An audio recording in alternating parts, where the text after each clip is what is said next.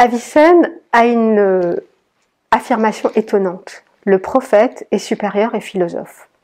Avicenne, ne l'oublions pas, est un philosophe qui se considère comme un, un des phélacifa, c'est-à-dire un héritier de la pensée philosophique grecque, qui l'honore euh, avec son génie philosophique, et pourtant, il place le philosophe au-dessus, le pardon, il place le prophète au-dessus du philosophe.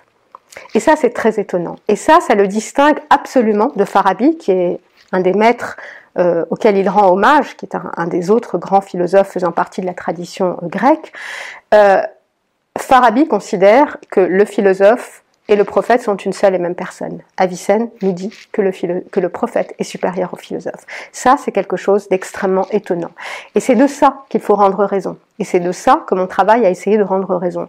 Euh, en quoi le prophète est supérieur au philosophe? Le prophète n'est pas intellectuellement supérieur au philosophe. Lui, comme le philosophe, arrive à une vérité qui est une. Cependant, le prophète apporte la loi, la loi révélée. Et sans cette loi, la vie sociale, la vie commune, la vie tout court n'est pas possible, puisqu'il n'y a pas de vie hors de la vie sociale. Donc sans prophète, il n'y a pas de vie sociale, et sans vie sociale, il n'y a pas de vie. Donc le prophète est essentiel à la vie humaine. Et le prophète est un don de la providence divine.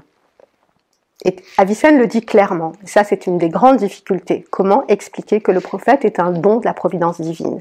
Et là, on a une conception de Dieu qui se déploie et qui soutient cette affirmation. Dieu n'est pas le premier moteur euh, abîmé dans la contemplation de soi, qui est le premier moteur aristotélicien. Il, on a là un Dieu provident. Un Dieu qui se soucie du monde ce souci du monde est très difficile à expliquer parce que Dieu ne connaît pas le particulier en tant que tel.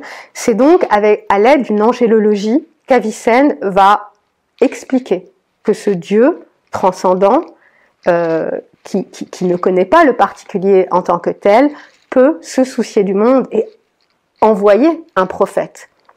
Et là, on a euh, une doctrine absolument euh, originale et forte qu'il construit à l'aide d'outils euh, néoplatoniciens, d'outils conceptuels néoplatoniciens, en particulier une doctrine euh, complexe de la causalité.